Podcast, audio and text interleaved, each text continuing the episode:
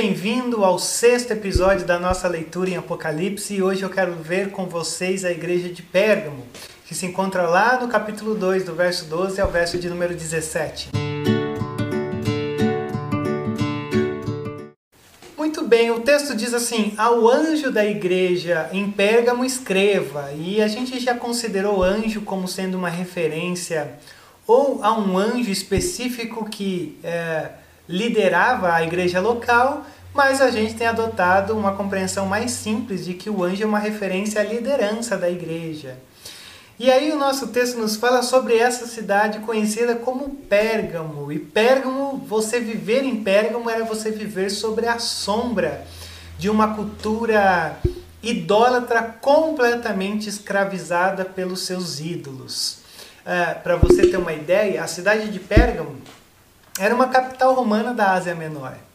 E, e Pérgamo também nessa época tinha sua maior biblioteca, ou a maior biblioteca do seu tempo, a segunda maior biblioteca do seu tempo, como também havia uma montanha sagrada coberta de templos. Você tinha, por exemplo, nesse tempo, uh, Dionísio, era um deus dessa época, era o deus da vegetação, da fertilidade, do vinho, da embriaguez. E você pode ter uma ideia como era o culto a esse Deus. Se esse Deus é o Deus do vinho, da fertilidade, você é, tem um culto tão depravado ou tão deplorável que alguns historiadores dizem que o Império Romano proibiu o culto a Dionísio. A gente também tem nesse tempo o culto ao deus Asclépio, que era o deus salvador, o deus da cura. Então, por exemplo, se você quisesse ser curado, pessoas vinham de todos os, os lugares, as regiões desse tempo, e eles entravam no templo de Asclépio, e o templo de Asclépio, alguns dizem que era coberto de serpentes. Porque aquela, aquela imagem, ou aquele símbolo, por exemplo, da medicina ser uma serpente, é uma referência a isso. Então, havia serpentes que cobriam o chão do templo. E aí você tocava nas serpentes e era curado. Como também você tinha, ah, não diferente das outras regiões, o culto a César, ao imperador, essa confissão diária de que César é o Senhor. Então, quando você, por exemplo, pensa nos cristãos dessa época e você imagina que os cristãos não creem nesses deuses, os cristãos nem reconhecem o imperador César como sendo uh, o próprio Deus, e, e ao, ao, invés de você frequentar os templos e você procurar por cura aqui lá e o vinho e coisas assim, você tinha pessoas que diziam que eles eram o templo de Deus. Então, para os cristãos de Pérgamo, era praticamente insuportável sustentar a sua fé diante de uma cultura tão banalizada. Então, eles começam a sofrer retaliação, perseguição, uh, pessoas foram mortas por conta da sua fé dentro da, dos valores de Pérgamo, da confissão cultural de Pérgamo. E aí o Senhor vem para essa igreja e ele se apresenta da seguinte forma: Essas são as palavras daquele que tem a espada afiada e de dois gumes. Uma espada sempre é uma referência de justiça. A espada sempre tem uma, uma ideia de sentença e juízo. E aquele que vem, ou aquele que tem a espada, a afiada e a de dois gumes, porque há uma, há uma ênfase aqui de uma espada que de fato é algo extremamente poderoso na mão de Deus. E essa espada, para mim, ela é uma espada que pode ser traduzida como a palavra. Aquele que tem a palavra, aquele que tem a palavra que ilumina, o ambiente escuro. Aquele que tem a palavra que tira as dúvidas, os desânimos, encoraja. Palavra aqui ou espada é uma referência à necessidade que essa igreja precisava ouvir da parte de Deus. Então, olha só o que, que ele diz no verso 13: Eu sei onde você vive, onde está o trono de Satanás. Então a gente está lidando com uma Pérgamo quebrada, uma Pérgamo que na verdade é uma cidade afundada nos valores de Satanás. Por isso que Deus diz: você está onde o trono de Satanás está. Porque aonde você está professa uma, uma espiritualidade, uma cultura e uma sociabilidade é, apodrecida, você também está no trono ou vivendo sobre a sombra do trono de Satanás. Mas olha só a atitude dessa, dessa igreja. Contudo, verso 13: Você permaneceu fiel ao meu nome e não renunciou à sua fé em mim.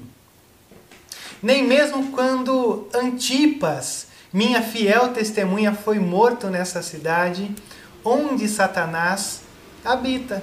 E aí, uh, o Senhor está dizendo: vocês, vocês são fiéis, vocês têm se mantido constantes, seguros, sustentando uma posição. Vocês estão firmes de fato.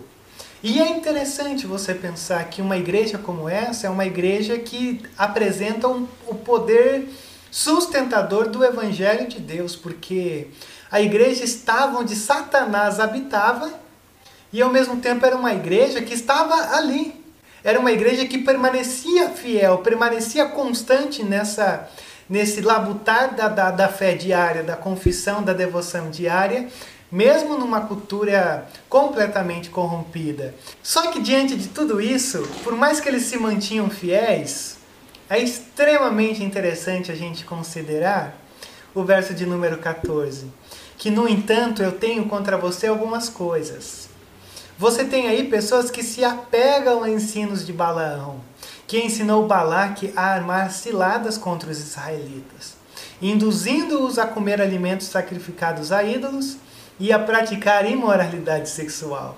De igual modo, você também é, tem a, os que se apegam aos ensinos dos nicolaítas. Então, a igreja de Pérgamo era fiel, pessoas estavam morrendo por conta dessa fidelidade, mas, no entanto, essa igreja tinha um ponto extremamente fragilizado dentro da sua existência. Eles estavam tolerando ensinos errados.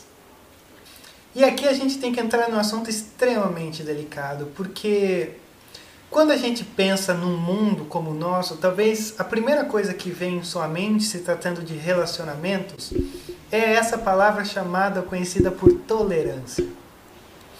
E quando Jesus escreve a essa igreja, ele está dizendo: uh, vocês de fato estão sendo muito tolerantes.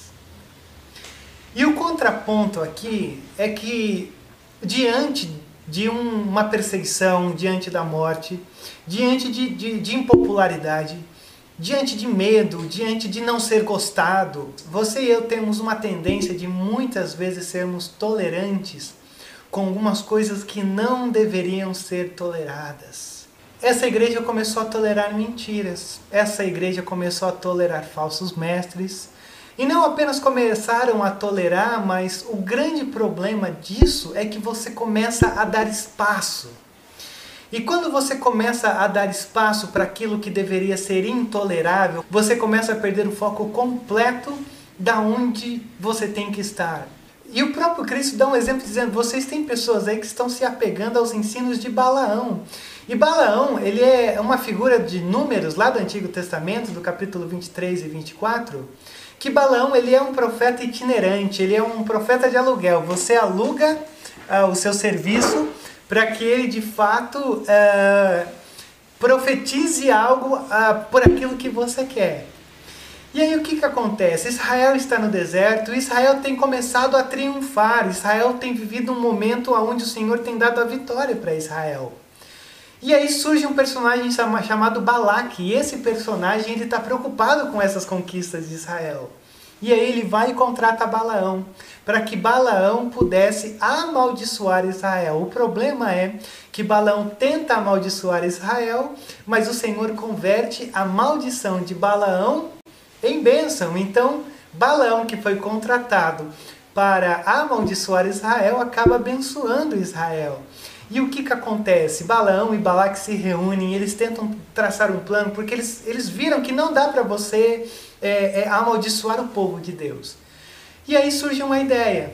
Olha, vamos fazer o seguinte: coloquemos algumas, algumas sacerdotisas prostitutas cultuais é, no meio de Israel, e aí eles vão se relacionar com essas prostitutas eles vão ah, ah, cair numa idolatria, Deus ficará indignado e aí você vai ter Deus contra eles. E o que, que acontece? O povão se mistura com essas mulheres, se corrompe, você tem uma, uma sentença terrível vindo da parte de Deus e de fato Balaão consegue é, derrubar dentro desse período, numa certa quantidade, um pouco dessa nação que se encontrava no deserto, que era a nação de Israel. A nossa tolerância, aquilo que nos carrega para um caminho não excelente, ele se dá muitas vezes por pessoas que conquistam a nossa alma. Pessoas que conquistam os nossos ouvidos, pessoas que nos cativam. E aí que a gente começa a ver uma advertência forte vinda de Deus, porque Deus está dizendo: olha, cuidado, porque você está sendo muitas vezes cativado por gente que parece do bem, mas são lobos devoradores, são, são homens que estão te carregando para longe daquilo que Deus espera que você viva. Então não é interessante você pensar que só você pode se auto-sabotar? Que pelas suas escolhas você pode se auto-sabotar? E assim negar a sua fé? E muitas vezes você e eu negamos a nossa fé quando nós começamos a, a comprometer ou a rebaixar algum dos nossos padrões que o Senhor estabelece para todos nós na Sua palavra. E aí você e eu começamos a pensar assim: não, não, nós não seremos tão ruins quanto aqueles que não acreditam em Deus, mas também nós não seremos tão radicais quanto aqueles que, que acreditam muito em Deus. E esse é o nosso desafio de hoje. Você e eu somos, somos convidados a viver com sabedoria diante dessa tensão entre sermos completamente paganizados de não precisamos de Deus, não precisamos de nada, mas por um outro lado talvez sermos extremamente radicais, mais ainda do que o Senhor nos convida a ser. Por isso que o Senhor vem e diz: arrependa-se, senão eu virei em breve até você e lutarei contra eles com a espada da minha boca. E aí ele faz uma referência à sua palavra: se arrependa, porque senão eu virei contra vocês e lutarei com eles. Eles serão destruídos pela verdade. Eles serão destruídos pela palavra da verdade. E você tem aqui uma oportunidade que é lhe dada. Uma oportunidade que a igreja de Pérgamo teve. Você não precisa sofrer as consequências, você não precisa ser envolvido pela, pela santa justiça de Deus. Você pode se arrepender, por isso que ele diz: arrependam-se, voltem para o caminho, atentem à minha voz, atentem à verdade. Por quê? Porque aquele que tem ouvidos, ouça o que o Espírito diz às igrejas. Ao vencedor, eu darei do maná escondido e também lhe darei uma pedra branca, com um novo nome nela inscrito, conhecido apenas por aquele que o recebe. Por quê? Por que me arrepender? Por que retornar? Por que voltar-me a buscar uma fidelidade a Deus? Porque o próprio Deus te dá duas recompensas que são descritas como um maná escondido e uma pedra branca. O maná escondido é uma referência à, à vida debaixo do cuidado de Deus. O maná escondido é uma referência a estar sobre o cuidado zeloso de Deus, que conhece você, que te alimenta, que te dá tudo aquilo que você precisa, e nem um pouco mais, e nem um pouco menos na hora certa. Mas também existe essa referência da pedra branca, e a pedra branca você pode ter é, pelo menos três formas de, de tentar entender isso aqui. Primeiro, a pedra branca poderia ser uma pedra da absolvição, ou seja, é, diante de alguns julgamentos é, extremamente severos, se você fosse considerado uma pessoa inocente, você receberia uma pedrinha branca. Por um outro lado também, há quem diga que é, supõe-se que você tem um parceiro, um amor, o que quer que seja, e aí você pegaria uma pedrinha branca e vocês escreveriam o nome de vocês uh, quebrariam pela metade e cada um de vocês ficaria com um pedaço, com um nome, uh, para que aquilo ali de fato fosse uma lembrança da conexão e intimidade que havia entre vocês.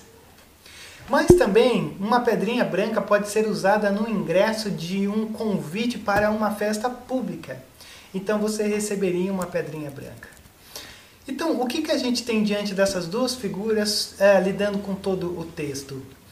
é, o que Jesus está nos dizendo e te dizendo é que você e eu sofremos muito num tempo de, de muito conteúdo supostamente vindo de Deus. Você e eu sofremos a tensão diária de que a todo momento somos bombardeados por aquilo que muitos falam em nome de Deus, pelos nossos achismos, pelas nossas experiências, pelas experiências de hoje. Nós estamos vivendo um mundo cheio de conquistadores de almas, cheio de conquistadores de pessoas. E você e eu adoramos ser conquistados por pessoas que digam ou que falam de algo que de alguma maneira mexe com o nosso ego. E talvez esse seja o grande ponto da nossa fragilidade. Geralmente nós somos toleráveis quando o nosso ego está em jogo, quando o nosso bem-estar está em jogo, quando o nosso conforto está em jogo. E aí, quando a gente começa a entrar por esse caminho, o Senhor vem na nossa direção e diz: Olha, arrependam-se, porque vocês estão vocês precisam dar meia volta e retornar para mim. E quando Jesus diz: lhes darei um maná, lhes darei uma pedra branca, Jesus está oferecendo Ele mesmo. Jesus já havia dito: Eu sou o pão da vida. Eu sou o sustento, eu sou a verdade, eu sou aquele que alimenta vocês completamente. E o meu alimento, vocês não precisam de nenhum outro. A minha presença os alimenta. E a partir desse momento vocês não precisam ter o ego inflamado, vocês não precisam buscar por conquistadores de almas, mas vocês não apenas receberão a mim, mas vocês também serão chamados à mesa para sentar comigo, para haver comunhão, para que nós possamos viver uma união real e não uma, uma, uma união baseada em conquistadores de almas. Porque na verdade o que precisa ser conquistado é o seu coração. E o nosso coração pode ser conquistado por um Deus que não nos aponta o caminho, que não conquista, ah, ah, nos conquista com palavras bonitas, mas um Deus que nos conquista pela cruz. Então, será que não é esse tipo de palavra que você precisa neste momento? Uma palavra de um Jesus que oferece amor, oferece graça, oferece cuidado.